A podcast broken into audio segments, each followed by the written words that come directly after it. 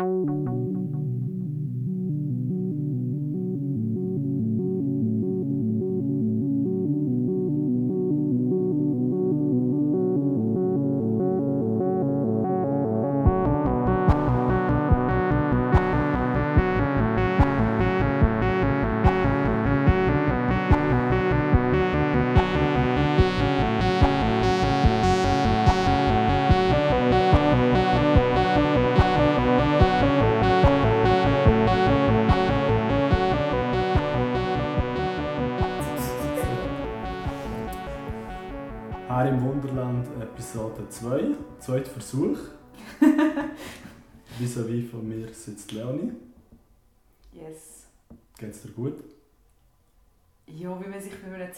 Versuch so fühlt.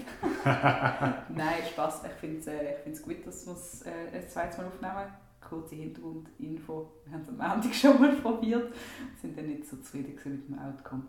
Yes. Und das war jetzt Version 2, aber wir wissen ja nicht, was am Schluss, Mal schauen. was der am Schluss hören. Das ist genau so. Es bleibt eine Überraschung. Sehr gut. Ich bin der Janik und wir begrüßen euch für die zweite Episode. Und ähm, wir machen doch einen kurzen Rückblick, was wir haben letztes, über was wir letztes Mal geredet haben. Und zwar haben wir darüber geredet, was eigentlich das Haar in seiner Entwicklung kann verhindern kann. Mhm. Und heute werden wir ein bisschen mehr darauf hinschauen, wo könnte eigentlich das Haar sich herentwickeln. Genau, wir- also so ein bisschen erste Lösungsansätze, die die Blockade könnten lösen. lösen. Genau. Zum Beispiel. Ähm, genau. Wir haben noch schnell wollen uns bedanken für die Feedbacks, die wir bekommen haben. Yes, Und genau. was die beinhaltet haben. Ähm, wir haben einerseits wir haben also drei Feedbacks bekommen, mega cool. by the Danke. way. Ähm, etwas war, dass wir so ein bisschen Hard Facts ein bisschen besser vorbereitet haben. Äh, beispielsweise, dass wir wissen, wie die Personen heißen, die Bücher geschrieben haben. Ähm, das nehmen wir uns sehr zu Herzen, Ja. weil das sind einfache Sachen, wo wir ein bisschen Qualität steigern können. Ähm, das Zweite war, wo wir halt oftmals sehr fest im Thema sind, wäre es hilfreich, wenn wir gegenseitig uns ein bisschen paraphrasieren, also Stimmt. wiederholen Ja. zu wiederkäuen. Oder? ähm, ich denke, das kommt sicher mit der Übung. Und ähm, das Dritte war, und das haben wir natürlich auch gemerkt, Mhm. nach der ersten Episode, wir haben viel zu viele Themen. ja. Und ähm, wir werden sicher so, mal schauen, wie lange unser Projekt geht, aber wir sind guter Dinge. Ähm, und jetzt äh, da, nein, Spaß beiseite, ähm, wir werden ziemlich sicher gewisse Themen mal wieder aufgreifen und Ja. konkreter darauf eingehen. ja, ich glaube, es ist ähm, sehr einfach, schnell mal ein Thema anzuschneiden, weil es irgendwie angrenzt an das, was man gerade erwähnt, ohne dann darauf einzugehen. Und Ja. im Endeffekt ist es dann vielleicht gar nicht unbedingt nötig. Mhm. Ähm, weniger ist mehr. Genau. Nicht wahr? Sehr gut. Wollen wir mal starten? Was ist heute das heutige Thema eigentlich genau? Ähm, ja, auf dieser Reise ähm, nach der, der Frage, das ist jetzt schlecht formuliert, gewesen. auf der Suche nach der Antwort, ist besser, ähm, darauf, was eben, ähm, wie es HR auch noch sein kann und wie man eben so ein bisschen das, das Hamsterrad-Problem auch können lösen kann oder wie man besser kann vorausplanen und denken ähm, haben wir beide unter anderem ein Buch gelesen, das heißt ähm, Agile HR von der Natal Dank und der Rina Hellström. Ähm, wir haben es in der ersten Episode schon kurz erwähnt und es ist im November letztes Jahr rausgekommen. Ähm, also recht eine frische Sache und äh, es ist, glaube eines der ersten Bücher, wo wirklich sich dem Thema so im Detail widmet und wirklich sagt, wie könnte ein agiles HR aussehen und sie gehen wirklich recht ins Doing auch rein und ähm, versuchen äh, wirklich ein möglichst konkretes Handbuch zu machen, ohne dass sie sagen, so funktioniert es am Mhm. Schluss, Mhm. sondern es ist mehr so, so könnte es funktionieren. Und wir haben das äh, lesen und wir möchten mehrere Episoden zu diesem Buch machen. Genau. Dann meint auch der Disclaimer, oder? Genau, anfangen lesen, wir sind noch nicht ganz fertig. Ähm, und darum haben wir gedacht, wir machen mal so eine Einstiegsepisode zu diesem Thema, wo es einfach mal so ein bisschen darum geht, zu, ähm, zu erklären, was, was stellen die sich vor unter einem agilen HR und ähm, was unterscheidet es von, ich sage jetzt mal, einem klassischen HR oder von einem Mhm. nicht agilen HR? Ja. Ähm, was, was macht es speziell? Ähm, genau, und mit dem möchten wir heute einfach mal anfangen, um so den Grundstein zu legen. Mhm.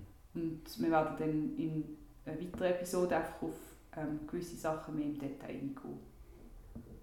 Perfekt. Genau. Machen werden wir den Vergleich zwischen altem, oder ja, altem, sorry, das war jetzt zwischen traditionellem Mhm. äh, Haar und äh, zwischen vielleicht eben neuem Haar oder agilem Haar. werden wir so in sechs Punkten probieren zu machen.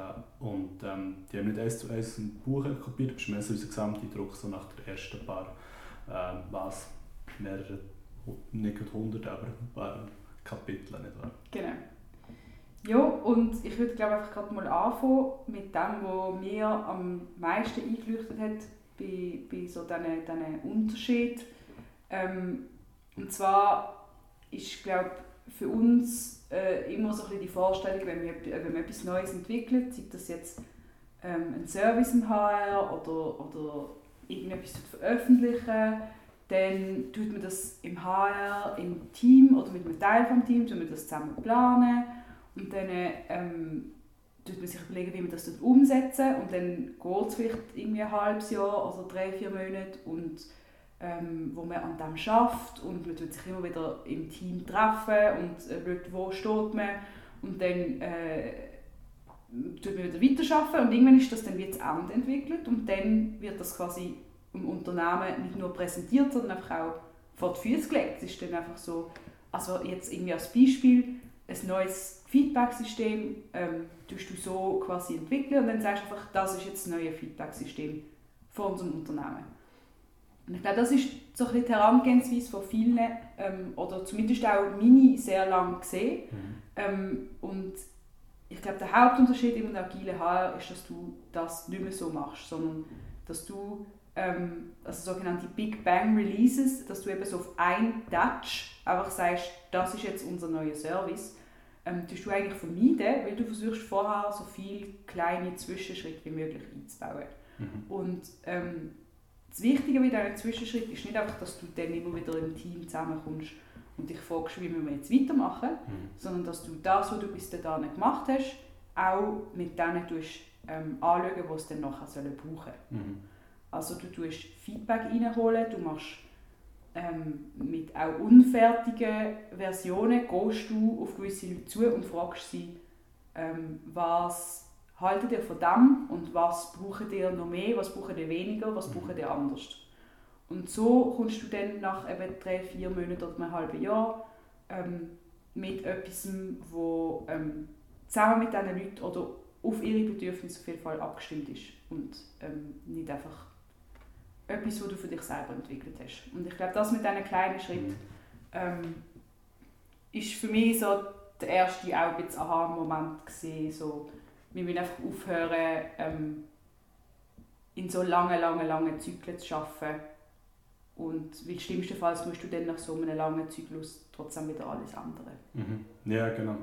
Genau. Und was so ein bisschen die Idee dahinter ist, ähm, also ich glaube, das mit dem, mit dem Planen und dem Machen bleibt eigentlich, aber du tust wie so Checkpunkte einbauen. Mhm. Mhm. Und wenn du, nachher, wenn du so einen Checkpunkt gehabt hast, wo du eben schaust, ist das ähm, überhaupt das Richtige, was wir da machen, ähm, tust du wiederum reagieren aufgrund vom Feedback, das du dann bekommst. Und dann tust du wieder planen und dann machst du wieder und dann kommt wieder ein Checkpunkt. Yes, voll. Wir haben vorher, als wir es kurz gebrieft haben, haben wir so von Planen geredet und dann machen. Und dann kommt dann ein Big Bang, oder? Und dann bist du erklüpft, wenn dann nach einem halben Jahr, drei, vier Jahren Bedürfnisse sich geändert haben von deinen Kunden, von deinen Kundinnen, egal wer das ist, in der Haar sind Mitarbeiterinnen. Und äh, genau der, in, den, in die Iteration hineingehen und ich finde immer, wenn es dir nicht peinlich ist, das Erste, was du zeigst, dann bist du schon zu weit. Du bist Ja. schon zu fest am Perfektionieren. Ich finde, das Genau. sind mega gute Faustregeln. Ja. Und, und von jetzt an befolge ich das immer. Wenn ich merke, es ist mir nicht ein bisschen peinlich, Mhm. dann weiss ich, ich habe schon zu viel Zeit drin investiert. Und das ist mir wirklich passiert vor zwei Wochen. Ich habe wirklich etwas jemandem geschickt und habe gesagt, es ist mir jetzt sehr peinlich, dass ich dir das jetzt schicke. Ja. Aber wenn ich es jetzt mache, kann ich so daran weiterarbeiten, dass es am Schluss dem entspricht, was du möchtest. Mhm. Voll. Sehr cool. Ähm, wenn wir zum nächsten Punkt. Ja, ich würde sagen. Also ich glaube, am Schluss wird es sich eh ein bisschen vermischen. Wir werden auch auf den ersten Punkt wieder zurückkommen. Ja, ja, ja. Es ja, hängt ja. alles Es hängt alles ein bisschen zusammen. Aber ja, so, das wir so ein zu sehen. Der zweite Punkt, der uns ist, äh, wichtig war, für, wo man so ein den Unterschied aufzeigen zwischen dem traditionellen Haar und dem agilen Haar, ist, ist das Stichwort Transparenz. Und zwar sind wir halt traditionell, auch wenn wir halt mit Daten, Personendaten Mhm. zu tun haben, haben wir das Gefühl, wir müssen es mega abschotten, müssen wie eine Membran um uns kreieren, Mhm. damit es ja nichts an die Daten herkommt. Und das soll auch so bleiben bezüglich Mhm. Personendaten. Was aber der grosse Unterschied ist, ist, unser Value, den wir kreieren, das ist mega schwierig greifbar zu machen. Oder? Also du kannst nicht sagen, wenn ich jetzt zum Beispiel ähm, coole Ausbildungsangebote anbiete, die mega niederschwellig zugänglich sind, kann ich ja nicht sagen, schau, das, das ist der Value, den ich in den Kopf kreiert habe. Und dort ähm, ist mir auch gestern wieder ein Fünfe runter, wo ich, ähm, by the way, Shoutout an Rudi Gysi und Mhm. Franziska äh, von Organic Change, wo, wo sie über Wissensarbeit haben geredet Und dort Wissensarbeit, wie es bei HR ist, wenn du willst, der Value, du musst den Value visualisieren, also du musst irgendwie sichtbar machen, was du gerade heute am machen bist. Sei es eben ein neues Ausbildungssystem zu machen, sei es eben ähm, Rekrutierungsprozess vielleicht neu entwickeln oder Leute überhaupt anstellen, oder? Das sind, Mhm. das sind alles so Werte, die dann eigentlich mich nicht... Klar, wenn die Person in diesem Team mega performant ist, kannst du sagen, aber ähm, im Endeffekt oder hast du mega viel dazu beigetragen, als der Recruiter zum Beispiel, dass die Person überhaupt kommt. Oder? Mhm. Und allein dadurch, dass man es visualisiert, sehen auch Leute von außen überhaupt in das ominöse Haar rein, oder? In Elfenbein. Genau, also das, wie gesagt, oder, es geht nicht darum, um Personendaten auszugeben. Also das kann man sich überlegen, hey, wie können wir das codieren zum Beispiel, oder? Ich meine, dass man jemanden rekrutiert, ist wie auf der, auf der Hand, aber man muss Mhm. vielleicht nicht den Namen sagen. Oder? Also, Mhm. und ich glaube, das Bestechende ist, wenn man fängt, anfängt, transparenter zu werden, ist, es wird auch augenfälliger, wenn man nicht auf eine Mission oder Vision einzahlt. Mhm. Und das wäre für mich auch der weitere der Punkt, wo, also es ist ein Unterpunkt von, Transparenz, oder? Wo, wie, wo, wo aber Agilität wie einfordert. Man eliminiert ähm, Abfall. Mhm. Oder? Also alles was nicht irgendwie einen Mehrwert erzeugt, Ja. wo man nicht das Gefühl hat, hey, ich will das auf ein Zettel schreiben oder was auch Mhm. immer. Ähm, vielleicht lieber lassen, weil Mhm. das tut es auch nicht in die Mission einzahlen. Mhm. Und das, darum denke ich, wie die Abkehr von nicht transparenten Systemen hin zu transparenten Systemen ist ein riesiger Change, Mhm. Mhm. wo, wo, halt, wo man, da muss man sich auch, da braucht es ein bisschen Zeit und Ja. die Übung, sich daran zu gewöhnen, dass plötzlich das ganze Unternehmen kann schauen, was macht denn das her. Mhm.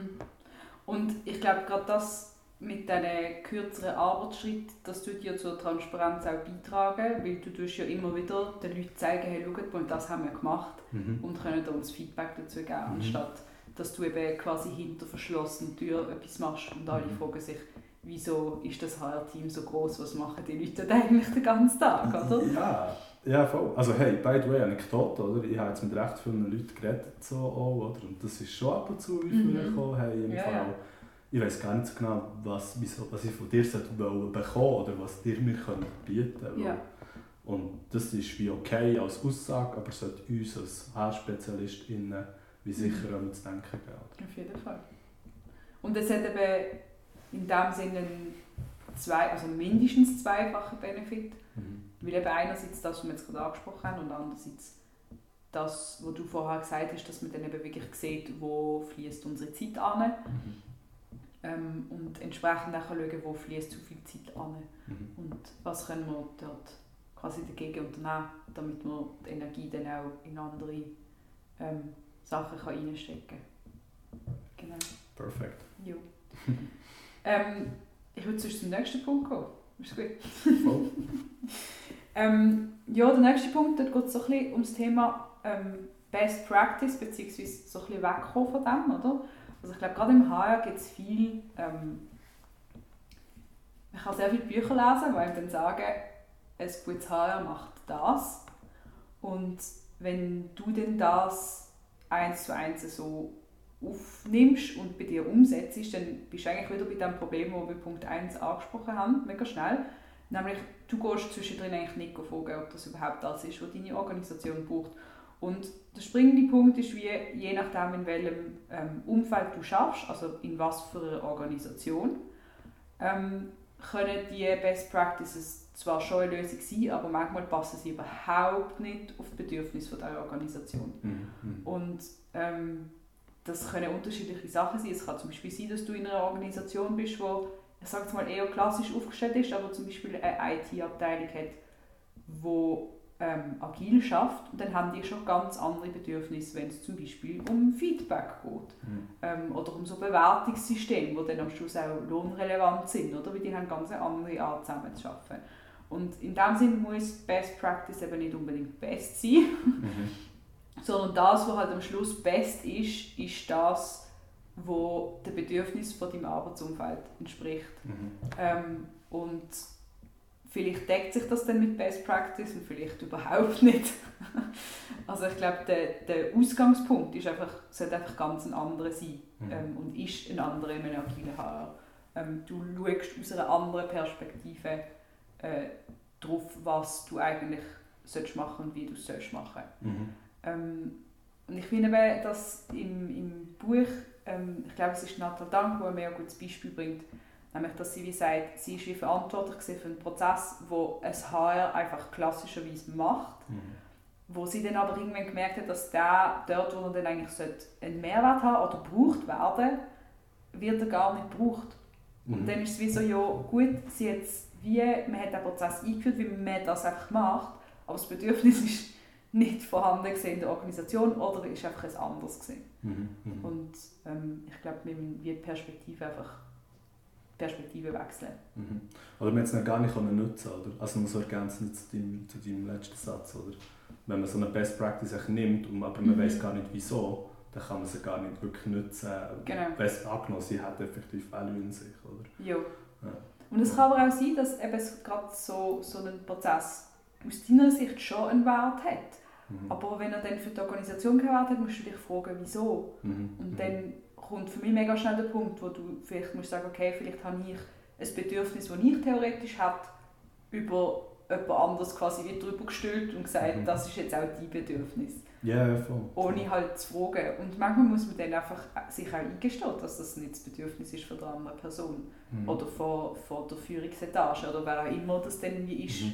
Ähm, und das ist ja dann nicht etwas wie persönlich, sondern es ist einfach ein Stück weit auch die Faktenlage dann, oder? dass die halt etwas anderes brauchen. Ja, voll, genau. Mm, Wir gehen auch durch den Kopf, auch ein bisschen zum Wiederkommen, nicht wahr?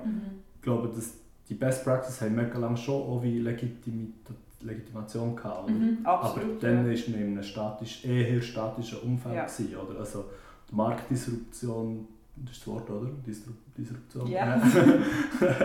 ist, äh, ist dann viel weniger schnell gewesen, oder? Also ich meine, heutzutage kann sich von heutzutage von einem Tag auf den anderen etwas komplett ändern und weil wir in einem dynamischen Umfeld sind, ist, kann man sicher sagen, okay, wir nehmen vielleicht Best Practice, aber wir müssen nicht blind implementieren. Wir nehmen Mhm. das, was passt, passt auf unser System an und dann gehen wir von dort aus weiter. Oder? Und du musst immer die Flexibilität auch haben, wie zu sagen, gut, es wird ähm, klassischerweise wird etwas so und so beschrieben, Mhm. ähm, aber wenn man jetzt nur zwei Elemente anders macht, dann ist das schon so viel besser für unsere Organisation. Mhm. Und ich glaube, diese Starrheit muss man auch, auf der muss man auch wegkommen. Weil manchmal kannst du wirklich etwas nehmen, ein Produkt, das es wie schon gibt, und Mhm. wirklich auf das zurückgreifen und musst einfach nur an zwei Schrauben drehen. Ähm, diesen Mut muss man dann einfach haben, weil viele dann wie sagen, okay, du musst es entweder genau so machen, wie das Produkt quasi designt ist oder gar nicht. Mhm. Ähm, aber eben, es, es heisst nicht, dass Best Practice unbedingt unbuchbar ist. Nein, voll. Ja. Aber gleich wie, es ist, man muss es dynamisch anschauen. Oder? Genau. Ja, So ein bisschen auf den Punkt bringen. Genau. Jo, gehen wir zum nächsten Punkt. Hat es gesagt? Besatzwege. Nein, finde ich gut. Ähm, der nächste Punkt ist, glaube ich, so ein bisschen Schlussfolgerung aus, der, äh, aus dem ersten und dem dritten. Mhm. Ähm, also wir haben, wie gesagt, im ersten Punkt, du machst kleinere Schritte und fragst dann immer wieder zwischendrin die, die ähm, das, was du entwickelst, dann auch sollen brauchen ob das überhaupt ihrem Wunsch oder ihrer Vorstellung entspricht. Ähm, wir haben es jetzt gerade davon gehabt, dass das, was du machst, auch den Bedürfnissen von einer Organisation muss entsprechen Und ähm, was sie halt im Buch ganz fest betonen, ist, dass ähm, ein agiles HR ähm, ist, also setzt den Fokus auf Co-Creation. Also sie ähm, kreieren zusammen mit ihren Kunden, also den Mitarbeitenden, kreieren sie neue Services oder neue Produkte ähm, oder ein, ein Projekt ähm, ja, zu Boden bringen. Mhm. mhm. Und ähm, jetzt habe ich gerade etwas ganz Wichtiges sagen, und jetzt habe ich es wieder vergessen. Vielleicht, ähm, was macht das traditionelle her, im Gegensatz zu dem, so den Faden aufzunehmen? Ich glaube, also, ich glaub, so enge Zusammenarbeit findet grundsätzlich nicht unbedingt statt in einem traditionellen mhm. HR. Also du gehst nicht unbedingt in die Organisation und sagst, hey, look, ich mache gerade das und das Projekt und entwickle gerade das und ähm, ich brauche dich und dich und dich und ich möchte, dass dir wirklich mitschaffen, aktiv. Mhm. Also das ist ja wirklich der Punkt. Und was ich vorher wollte sagen, ist eben dann, ähm, genau, du tust, das, tust deine Kunden mit einbeziehen und das kann aber sein, wenn du etwas für Führungskräfte entwickelst, dann sind es Führungskräfte. Wenn du etwas für die ganze Organisation entwickelst, versuchst du irgendwie so einen Querschnitt zu haben von mehreren Leuten, oder? Ähm, und ich finde es so ein, ein spannender Aspekt, weil du so automatisch ähm, ganz, also wirklich Strukturen aufbrichst und eben aus dem Elfenbeinturm, wo wir es vorher kurz davon hatten, mhm. wirklich rauskommst.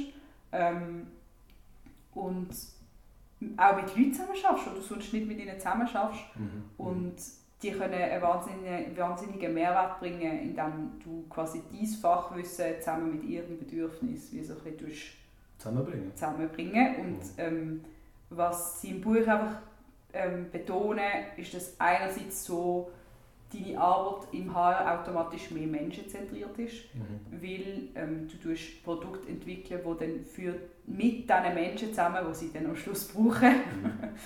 und du tust automatisch mehr Wert schöpfen, weil die wissen ja, was sie brauchen mhm. und sie wissen, wie du das Produkt musst machen musst, damit es am Schluss für sie einen Wert hat. Mhm. Und ähm, genau, das ist so der Co-Creation-Aspekt, der sehr viel stärker ist in einem agilen HR ähm, als in einem klassischen.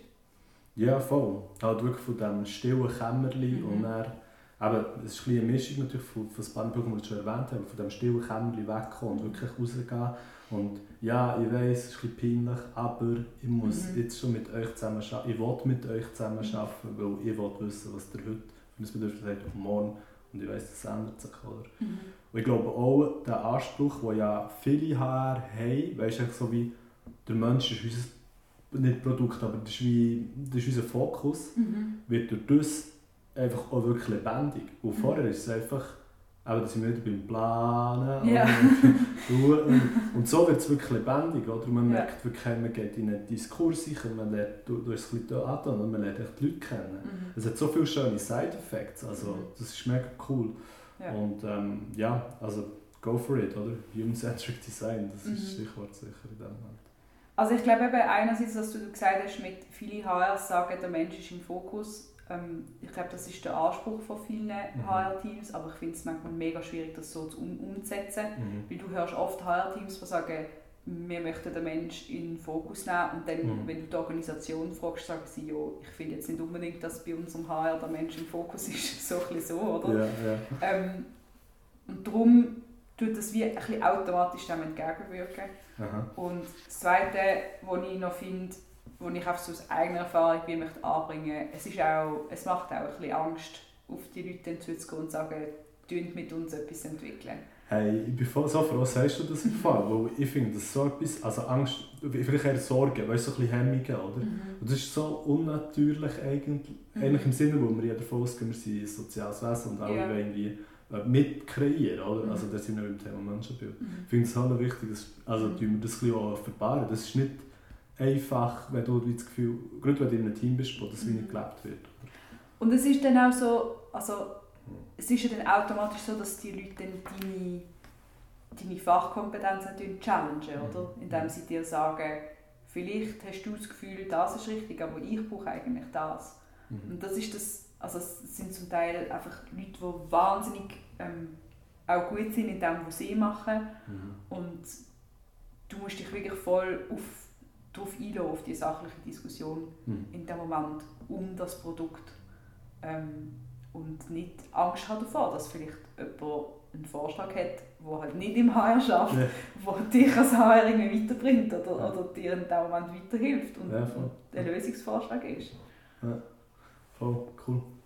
Also das ist auch so ein bisschen meine Erfahrung auch gesehen und ich finde es immer scary. Also erstens das, was du vorher gesagt hast, mit, ähm, wenn es einem nicht ein bisschen peinlich ist, oder?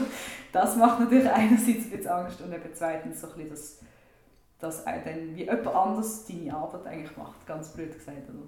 Ja, voll, voll. Und dort, also wirklich einfach voll rein, Ja. und sagen, hey geil, wir sind im Co kreieren. Mhm. Und nicht das Gefühl haben, ich muss da jetzt irgendwie... Ja. Ja. Cool.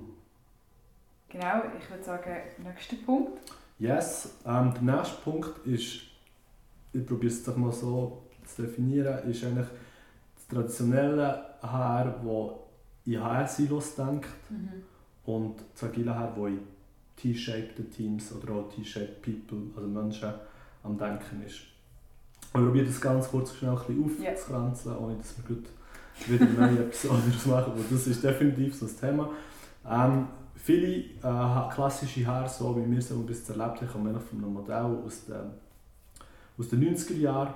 Und das ist eigentlich aufgebaut mit wir Businesspartner, die sind Business zugewandt, mit Haarspezialisten, die sind für gewisse Themengebiete sehr spezialisiert. Also dort ist eben das Silo drin, oder typischerweise Rekrutierung, Personalentwicklung. Genau. Und dann kommt noch Administration, oder? Wo eigentlich bewerkstelligt, dass überhaupt der ganze Karren kann laufen kann. Weil ohne die sind wir einfach halt, ja, Komplett aufgeschmissen. komplett aufgeschmissen. Also dort auch herzliches Dank an all die, Immer. die so krasse Arbeit leisten.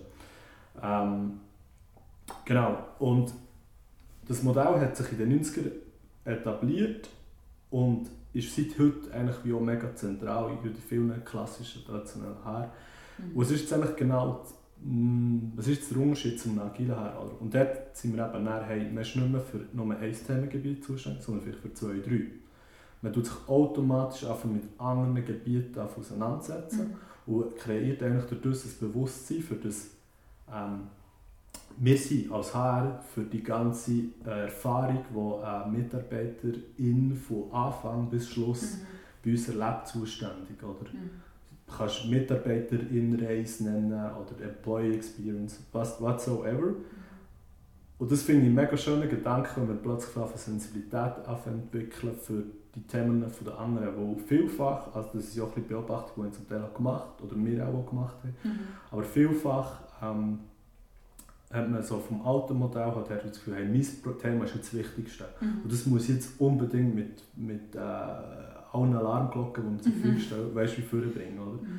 Und im, in einem agilen Ansatz ist, halt wirklich auch ein mehr, ist man mehr in einer holistischen Sicht, also eine ganzheitliche Betrachtung, wo man wie sagt, hey, schau, es gibt gewisse Fakt Sachen, die man muss priorisieren muss Mhm. und wir machen das alle zusammen und alle zusammen, oder zumindest auch in gewissen Konstellationen, probieren wir einander weiterzubringen. Mhm. Und ähm, ja, voll, also der Zunge, Zungenliegend ist natürlich auch ein bisschen ähm, das Menschenbild, oder dass wir wollen, wie co-kreieren ähm, dass wir eigentlich grundsätzlich immer Ideen haben, die wertvoll sind, Mhm. auch für andere und die können aus dem Nichts aufpoppen und das ist Mhm. umso cooler, wenn man wie weiss, wenn man versteht, hm, wie funktioniert denn genau äh, Employer Branding zum Beispiel, Mhm. wie funktioniert denn genau äh, der Recruiting-Prozess im Detail oder eben auch vielleicht mal sich mit der Administration auseinandersetzt. Oder? Mhm. Ja, ich glaube, es hat aus meiner Sicht wirklich sehr viele Vorteile. Es geht überhaupt nicht darum, wie zu sagen, dass, dass dann die Grundstruktur nicht mehr existiert. Ähm, aber es hat für mich so viele Vorteile, weil du auch, ich glaube einfach schon nur für den Team Spirit und Zusammenarbeit, wenn du ein bisschen besser verstehst, was die links und rechts von dir machen, dann ähm, kannst du so viel mehr, so viel besser aufeinander eingehen irgendwie Mhm. und einfach ähm, auch Verständnis aufbringen für ihre Pains zum Beispiel. Mhm. Das finde ich auch so einen Punkt Mhm. wenn du, wenn du ein Verständnis hast von einem, von einem Thema, ähm, kannst du vielleicht der Person dann auch irgendwie helfen und nicht im Ja, Sinne von übernehmen, weißt, Nein, so, das ist jetzt mein Thema, sondern ähm, ja, so, so die Perspektive reinbringen und einfach Verständnis aufbringen. Mhm. Und das andere ist dann wirklich, wenn dann eben so die Leute aus diesen einzelnen Bereichen zusammenkommen, ähm, um eben zum Beispiel äh, etwas weiterentwickeln im HR, dann hast du natürlich, wenn du gegenseitig noch Verständnis hast für das Thema vom anderen, hast du wie noch viel mehr Power, habe ich das Gefühl. Also es ist ein bisschen, man kann es mhm. glaube nicht äh, wirklich greifbar machen, aber es ist so ein bisschen, ähm, was ist das mit irgendwie, das Ganze ist mehr als die Summe seiner Teile. Ja, das oder irgendwie so. Plus 1 plus 1 ist 3. 1 plus 1 ist 3, ja, ja genau. So, Thematik, ja. oder? Ja, voll. Ähm, dort spielt halt auch wieder das Stichwort, ist echt nochmal zum Bogen zu spannen, mhm. zur Transparenz, oder? Mhm. Sobald wir anfangen, halt auch transparenter zu sein und wirklich zu sagen, hey, zum Beispiel in einem Daily, also wenn man morgen zusammenkommt, wirklich wie sagt, so banal wie es ist, aber echt sagen, was man heute macht, oder? Mhm. Kann einfach mega helfen, Sensibilität zu kreieren für, hey, wie mhm. sieht der Lebensalltag aus? Und ich meine, im Endeffekt ist das, das, das ist dann, wo man sich fragt, was macht eigentlich meine Kollegin nebendran, mhm. weiss man, man müsste auch wieder mehr zusammenreden mhm. oder, und mehr ja. zusammen co-kreieren. Absolut. Genau. Wenn wir noch zum letzten Punkt, zum mhm. sechsten. Sehr gut. Ähm, der letzte Unterschied, wo wir wie äh, sehr, also das ist sicher nicht abschließende Liste, aber wir sind sicher so sechs prägnante äh, Punkte. Und der letzte Punkt ist im traditionellen her, wie wir es auf jeden Fall wahrnehmen und wie es auch im Buch beschrieben wird, ist, man tut sich vor allem auf das Business as usual, also auch Daily Business oder halt echt das, was halt durch den Tag kommt, fokussieren.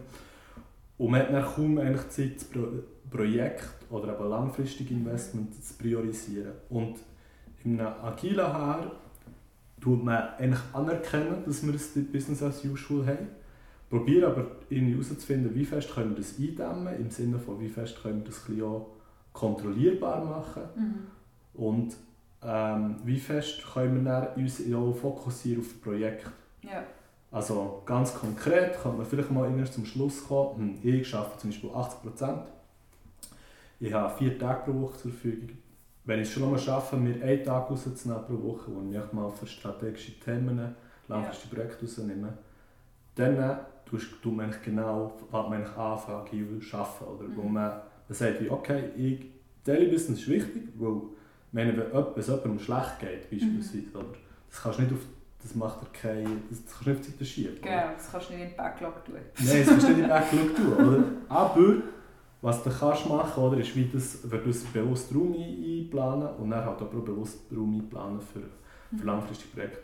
Wo wenn man das nicht macht, was passiert, man kommt halt irgendwann äh, ist man näher an einem Punkt, wo man merkt, Mist, bei uns laufen, bei uns laufen die Fäden nicht mehr zusammen, mhm. wir sollten, oder? Mhm. Viele Themen werden einfach näher, wie sagt man dem, ähm, übernommen. Mhm. Äh, ja, übernommen wäre auch das Liebe, das nette Wort, nicht so, wenn man nicht so ja. private Terms mhm. oder so. Mhm. Wo, wo dann vielleicht gar, die Leute haben sicher auch Fähigkeiten, das wollte ich mit dem nicht sagen, aber viel mehr, ja, hey, was ist denn eigentlich noch unser Business? So. Ja.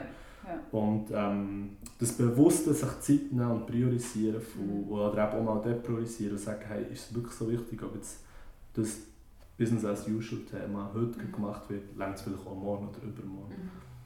Mhm. Ja. Ein bisschen Mut und das, das finde ich ähm, ja, etwas mega äh, Wichtiges äh, zu anerkennen, dass das halt wie ein agiler Herr, wo man für beides Raum schaffen mhm. und beides so angehen, wie es äh, angebracht ist. Also mhm. konkret komplexe Themen soll man agil angehen und Prozesse, was zum Beispiel um Datenschutz geht, mhm. die müssen auch so schlank wie möglich sein. Also das genau. Stichwort Lean, ohne zu aufführen. ich wäre auch wieder eine Podcast-Episode. Aber 10. 10, genau. Ähm, aber halt auch bei Prozessen sagt, hey, was können wir verbessern und so weiter, mhm. ohne dass dann jemand Schaden kommt. Oder? Mhm. Wie können wir das Formular verbessern, was ja. Ich glaube, im Endeffekt ist es einer der allerwesentlichsten Punkte, auch mhm. zum bisschen nochmal die Verbindung schaffen zur letzten Episode, wo einfach auch das Schwierigste ist. Ja. Wie Stimmt. kommst du so ein bisschen aus dem Schlamassel, blöd gesagt, dann wieder raus? Ja.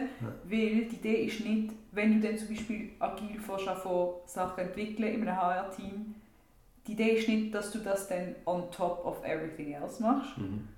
Ähm, weil das ist logisch, dass es nicht funktioniert, weil du dann irgendwann einfach nur Überstunden machst, oder? Mhm. Ähm, das kann ja nicht funktionieren. Und dann ist so ein bisschen die Frage, so, ja, was funktioniert denn?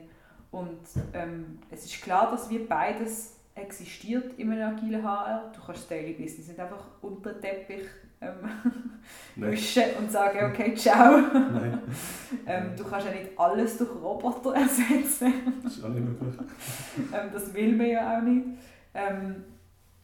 Und genau, es, es wird beides weiter existieren und das Wichtigste ist, dass du dir am Anfang einfach mal überlegst, was nimmt wie viel Raum ein, wo wir wieder bei der Transparenz sind und bei der, beim Sichtbarmachen von, von deiner Arbeit. Mhm. Ähm, und dann überlegen, was, nimmt, was ich vorher schon gesagt habe, was nimmt viel Raum ein, Mhm. ähm, was kann man schlanker gestalten, Mhm. ähm, damit man dann eben die Zeit kann investieren kann Mhm. ähm, in, drin mit mega vielen tollen anderen Leuten, die ganz viel tolles anderes Wissen haben, Mhm. Mhm. ähm, Sachen weiterzuentwickeln und die Organisation weiterzubringen. So ein so. Aber das ist, glaube ich, so schwer. Ja, also da können wir sicher auch aus eigener Erfahrung sprechen. Oder? Mhm. Es, ist, es, braucht, ähm, es braucht Übung, es Mhm. braucht Energie und es braucht eben auch wie die richtigen Methoden, also zu Mhm. wissen, jetzt Mhm. wirklich so, welche Methode kann ich jetzt einsetzen, für das Mhm. das erreichen kann. Und es braucht natürlich auch wieder Zeit, das zu erlernen und so weiter. Und es braucht Mut. Ja. Voll. Ja. Und ähm, ja, voll. Also das ist wirklich das Experimentieren. Und, äh, Mhm. also ich meine, immer überlegen, auch, was könnte im Worst Case überhaupt passieren, wenn ich am Experimentieren bin. Oder angenommen, äh, der hat Herr im Wunderland Episode 2 gelassen und dann hat er gesagt, hey, morgen gebe ich Vollgas, morgen, morgen mache ich das. Mhm. Ziemlich sicher wird es schief gehen, aber das ist mega okay, Mhm. weil das ist genau der Prozess, den wir eigentlich her will. Man will herausfinden, wie, kann ich wie ich kann ihm ein Idealwelt annähern. Mhm. Oder? Ja. Das macht man nicht in grossen Gümpen, da sind wieder beim Big Bang, sondern Mhm. in kleinen Schritten. Ja. Klein anfangen, mal vielleicht anfangen aufzuschreiben, was man machen ist Mhm. und dann ähm, von dort weitergehen. Genau. Im Optimalfall machen wir das als ganzes Team und nicht nur... Aber das ist dann auch wieder ein ganz neues Thema. genau. Wenn wir so ein bisschen abrunden. Ja. Ähm, ich habe vorher mir noch etwas aufgeschrieben. Gehabt. Zum Mindset. Ja, voll. Vielleicht, ja, das ist eigentlich die Konklusion daraus. Oder? Mhm. Also, zu all diesen, bei all diesen sechs Punkten kommst du auch bei früher oder später auf das, das Thema Mindset, wo wie ähm, die Frage ist. Und dort würde ich persönlich auch recht gerne nochmal das probieren, ein bisschen abzurunden. Was ist eigentlich überhaupt Agilität? Agilität Mhm. ist sehr fest das Mindset. Mhm. Und wenn man sich nicht mit dem auseinandersetzt und so weiter, dann hat man sicher schon ein paar Hindernisse. Also man hat eh schon Hindernisse, überhaupt äh, agiler zu werden, aber dann hat man sicher noch ein grösseres. Weil beispielsweise, wenn man Agilität reduziert auf Methoden, sei es jetzt Kanban, sei es jetzt Scrum, Mhm. dann ähm, ignoriert man den Fakt, dass das Methoden sind, die helfen, das Mindset in die Realität umzusetzen. Genau. Und darum, ähm, ja, eben, wenn wir die einzelnen Punkte, wo wir jetzt da, die sechs Punkte, die wir haben, sind durchgegangen, schlussendlich all comes down to Mindset, oder? Wie Mhm. sagen wir das auf Deutsch? Irgendwie alles, alles ist, äh, Am Schluss äh, es und es mit dem Mindset. ja genau. Ja. Und ähm, vielleicht können wir dort doch eine kleine ähm, Überleitung machen, was vielleicht eines der künftigen Themen sein wird, sicher auch, wie kann man eigentlich das Mindset, Mindset angehen. Ähm, und ich jetzt schon ein kleinen Hint, oder? Es fängt halt einfach an beim Wissen über Tools, über Möglichkeiten, wie wir können konkret das erlebbar machen können. Mhm. Man muss wie erleben, wie wir können Prototypen jetzt kreieren in kleinen Iterationen, Mhm. für das man vielleicht mal anfängt zu überlegen, hey, das ist ja noch cool, oder? Mhm. Und das muss man erlebbar machen und dann würde ich anfangen. Also nicht Mhm. probieren, von heute auf morgen ähm, mit, der, mit der Brechstange zu kommen und so, du musst jetzt ein neues Mhm. Mindset haben. Mhm. Das funktioniert nicht. Man muss ein Erlebnis kreieren, wo können, ähm, coole Erfahrungen schaffen und das soll dann Bock auf mehr geben. Genau. Genau. Ich glaube, was es recht gut tut, ähm, oder für mich recht gut tut, greifbar machen, ist ähm, eben, dass das Agilität mehr ist als einfach die Methode, die du nutzt. Mhm. Ist zum Beispiel der erste Punkt, den wir besprochen haben, mit diesen kleineren Arbeitsschritten. Oder? Das bringt dir nur etwas, wenn du zwischendrin das Zeug challengen mit Leuten. Mhm. Und das heisst auch, dass du dich durch, ähm, aussetzen, dass du dich, dich durch Feedback aussetzen, wo vielleicht dann auch ein bisschen harsch ist. Und genau dort ist der Punkt, oder? Wenn du nicht kannst, also wenn du nicht bereit bist, das Feedback anzunehmen, oder wenn du nicht weißt, wie man mit dem umgeht, wenn du nicht ähm, das Mindset hast, wo zum Beispiel wie sagt, hey, das, was die Person sagt, bezieht sich auf mein Produkt und nicht auf mich als Person. Mhm. All diese Punkte, das ist, sind alles Mindset-Fragen. Mhm. Und das hat, ähm, also die Methode an sich wird noch nie, wird das Problem noch nicht lösen, Mhm. sowieso. Ja, genau. Sondern es ist halt wie ein erster Schritt, oder? Und das ist ja okay, und da muss man echt Geduld haben. Mhm. Ich glaube, der- das ist ähm, ich glaube, ein guter Punkt, so, für das zusammenzufassen. Mhm. Sehr Yes. gut. Das wäre so ein bisschen das Setting, das Scene gewesen zum Buch äh, Agile HR. Mhm. Und äh, eben ja, äh, ein Thema, das sicher aufgreifen ist ähm, Mindset. Ja. Das bei uns ja recht stark behandelt. Ja. Aber ähm, eins nach dem anderen. Genau. Und so ein bisschen der Unterschied Agile for HR und HR for Agile. Mhm. So als kleiner Teaser. yes, genau. Die, das, Themen werden wir sicher jetzt recht grob, weil wir recht viel absuchen und die haben so viel Inhalt. Ja. Dann machen wir jetzt eben nicht den Fehler, dass wir eine riesige Episode machen. Genau. Ja, Cool. Ähm, Feedback noch? Oder? genau. Ich Ja. kann sagen, ähm, Feedback sehr gerne wie immer per E-Mail ähm, an hr im Wunderland at protonmail.ch CH. danke. ähm, was wir auch noch wollen machen ist, ähm, also uns ist wie bewusst, dass wir sehr viel wissen, zum Beispiel zum Thema Agilität auch ein bisschen voraussetzen. Und wir werden die ein oder anderen Podcasts, die wir zu diesem Thema cool finden, verlinken. Mhm. Ähm, falls ihr wie findet, boah, das finde ich mega spannend, ich möchte mich dort mehr ähm, reinfuchsen Mhm. ähm, oder ein bisschen mehr dazu erfahren. Und genau. Und dann hören wir uns hoffentlich in drei Wochen wieder. Ja, voll. Wir sind Dass schon uns das mal dran halten. Ja, hey, das ist Agilität, oder? äh, ich weiss nicht, ob das Agilität ist. oh nein. Nee. Ja. Genau. Hey, es war cool gewesen Yes. und